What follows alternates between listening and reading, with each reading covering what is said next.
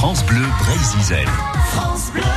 C'est l'heure de Chila ou Chelou, notre chronique sur la Bretagne d'aujourd'hui et d'antan. Bonjour Manu Méhu. Bonjour Aurélie, bonjour Thomas, bonjour Axel.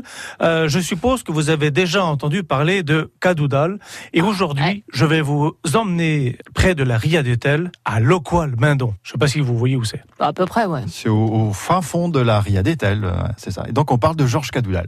Aujourd'hui, je vais vous parler de Cadoudal. Georges Cadoudal, qui est un chef euh, anti-républicain lors de l'époque de la Révolution, il est dit chouan. Bon, les historiens n'aiment pas nommer les révoltés bretons chouans, qui seraient plutôt euh, vendéens et mayennais. Les bretons, eux, sont révolutionnaires, mais protègent leur curé.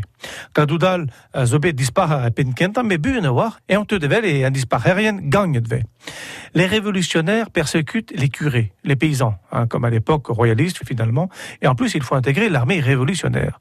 Cadoudal et les siens ne sont plus révolutionnaires. Via noblans arluit babrozos, et nep républicanet. Cadoudal est né à Brech, près de Ray, et devient le chef des chouans de la région après la défaite de Quiberon. Et d'ailleurs, Cadoudal écrit, en parlant des nobles réfugiés en Angleterre, les monstres. Deux, mais.